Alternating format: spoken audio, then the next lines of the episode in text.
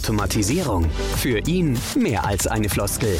Er zeigt dir, wie richtig eingesetzte Digitalisierung und Automatisierung deinen Alltag erleichtert.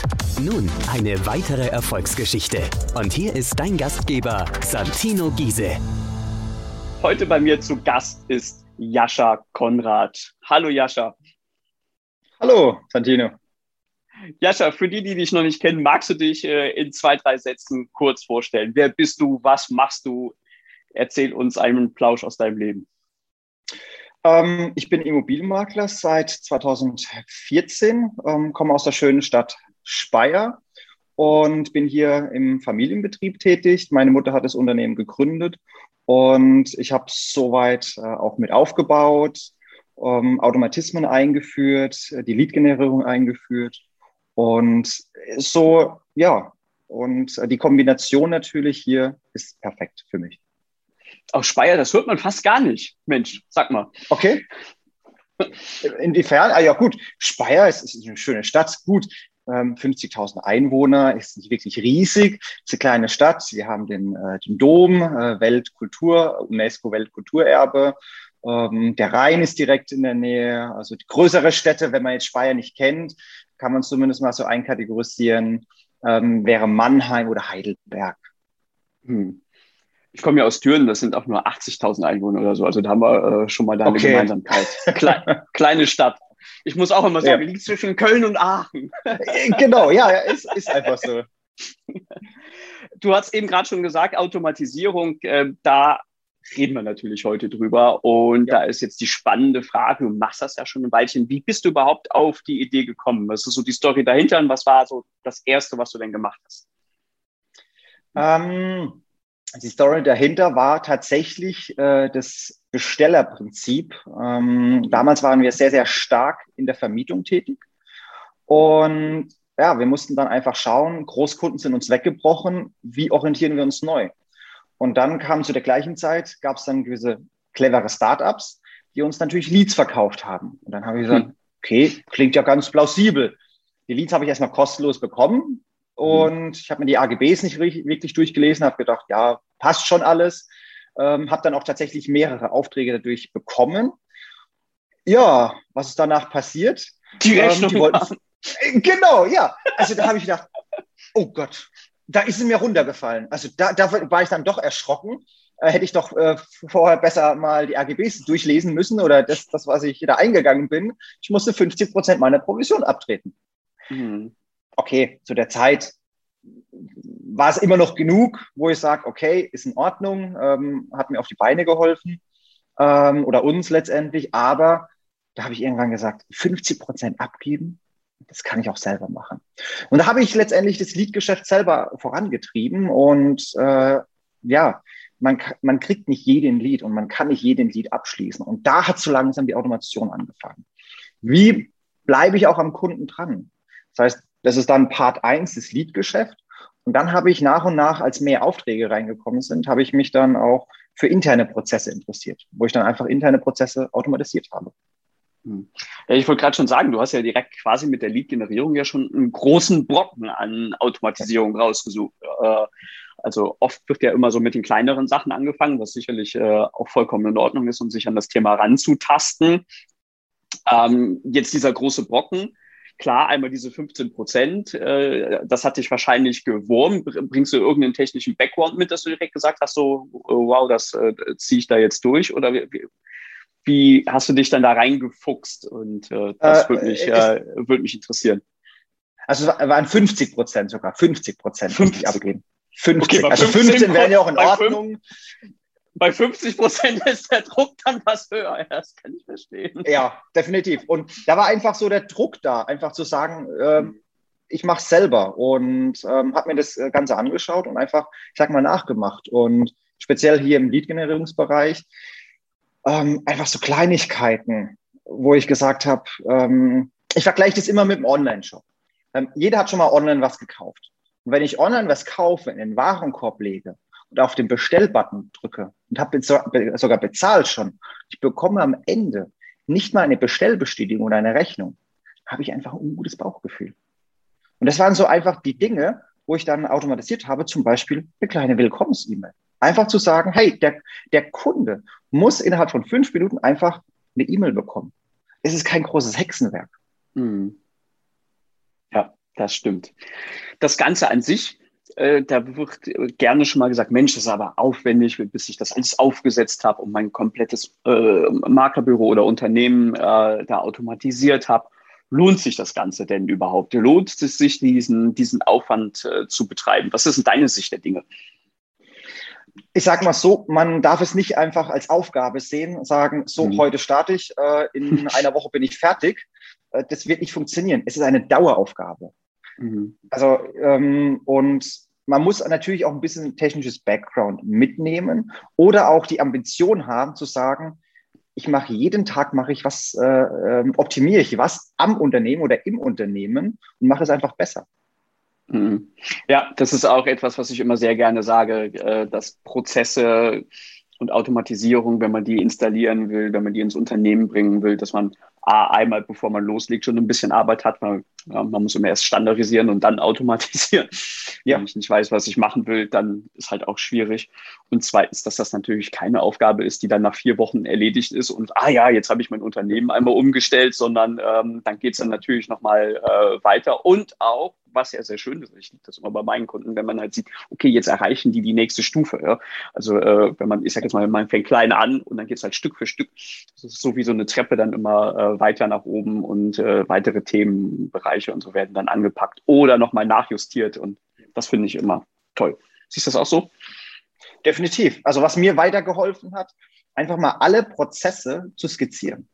Ähm, hm. Das sieht man jetzt hier in der Kamera nicht, aber ich schaue immer wieder auf die Wand da vorne ähm, hinter, hinterm Bildschirm. Sitzt eine, sitzt eine, äh, habe ich eine Wand, wo ich komplett alle Prozesse mal äh, skizziert habe. Das heißt, mhm. wenn ein Kunde oben reinkommt und über, äh, immer über Wenn-Dann-Funktion, was kann der Kunde letztendlich machen? Das heißt aber über mhm. alle Kundengruppen. Mieter, Käufer, Verkäufer, Vermieter. Mhm. Und dann genau geschaut, welche Prozesse kann ich, kann ich erstmal standardisieren? Und wenn ich sie standardisieren kann, kann ich sie automatisieren. Hm. Wenn äh, du jetzt nochmal anfangen würdest, was wären so die drei ersten Sachen, mit denen du starten würdest, mit deinem Wissen ähm, ja, von heute? Vielleicht ein, das Wissen sollst du nicht ausblenden, sondern du sollst dir einfach mal kurz vorstellen, okay, du bist jetzt ähm, Makler, noch nicht die Ahnung von Prozesseautomatisierung, willst dich aber dem Thema anwenden äh, widmen. Was sind die drei Themenbereiche, wo du sagen würdest, okay, wenn du damit startest, das sind die größten Hebel. Also damit erreichst du in kurzer Zeit das meiste. Ähm, kommt immer drauf an, wo man als Makler sitzt. Das heißt, mhm. wenn wir eine Immobilie zum Beispiel inserieren, bekommen wir haufenweise Anfragen. Und das ist auch in Großstädten mhm. so. Wenn man auf dem Land unterwegs ist, ist es wieder was anderes. Mhm. Ähm, man hat hier und da immer wahrscheinlich mehr Nachfrage äh, nach Immobilien, ähm, ist einfach der Zeit geschuldet.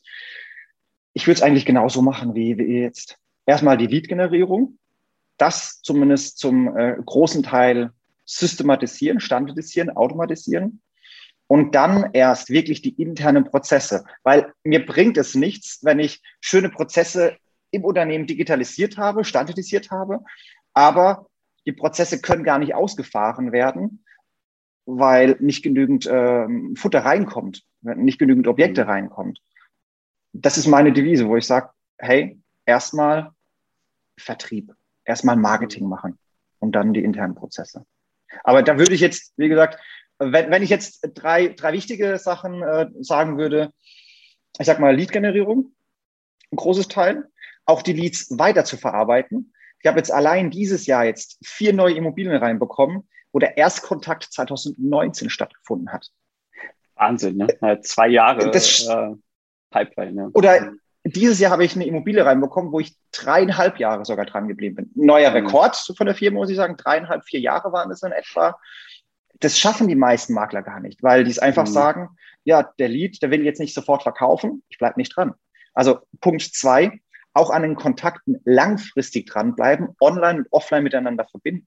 Das heißt, wir bleiben teilweise telefonisch dran, per Post, per Brief und auf dem online-digitalen Kanal letztendlich auch. Ähm, wir decken alles mhm. ab. Das heißt, Position zwei und drittens würde ich sagen Qualifizierung. Qualifizierung um nachhaltig auch Zeit zu sparen. Wenn man in einer Großstadt oder in einer, ähm, wenn man so viele Anfragen bekommt, die Interessenten richtig zu qualifizieren und nicht mit mhm. jedem einen Termin auszumachen. Mhm. Ja, das ist doch äh, ein, ein schöner Ausblick. Aber du hast das auch schon angesprochen. Regional sind die Themen äh, wirklich unterschiedlich. Wenn ich seit 50 Jahren auf dem Markt bin und da jetzt im Einkauf jetzt gerade nicht das große Problem habe, weil meine, meine Marke das schon, schon mit sich trägt, muss ich da vielleicht nicht ganz so viel Energie rausstecken. Ja. Aber auf dem ländlichen, ich habe einen Consulting-Kunden, der bekommt kaum Anfragen wirklich auf äh, Immobilien. Stichwort ländlich, wirklich äh, ja. ländlich. Äh, da ist das dann halt auch ein Thema, dass man sich dann da äh, mehr mit äh, beschäftigen muss.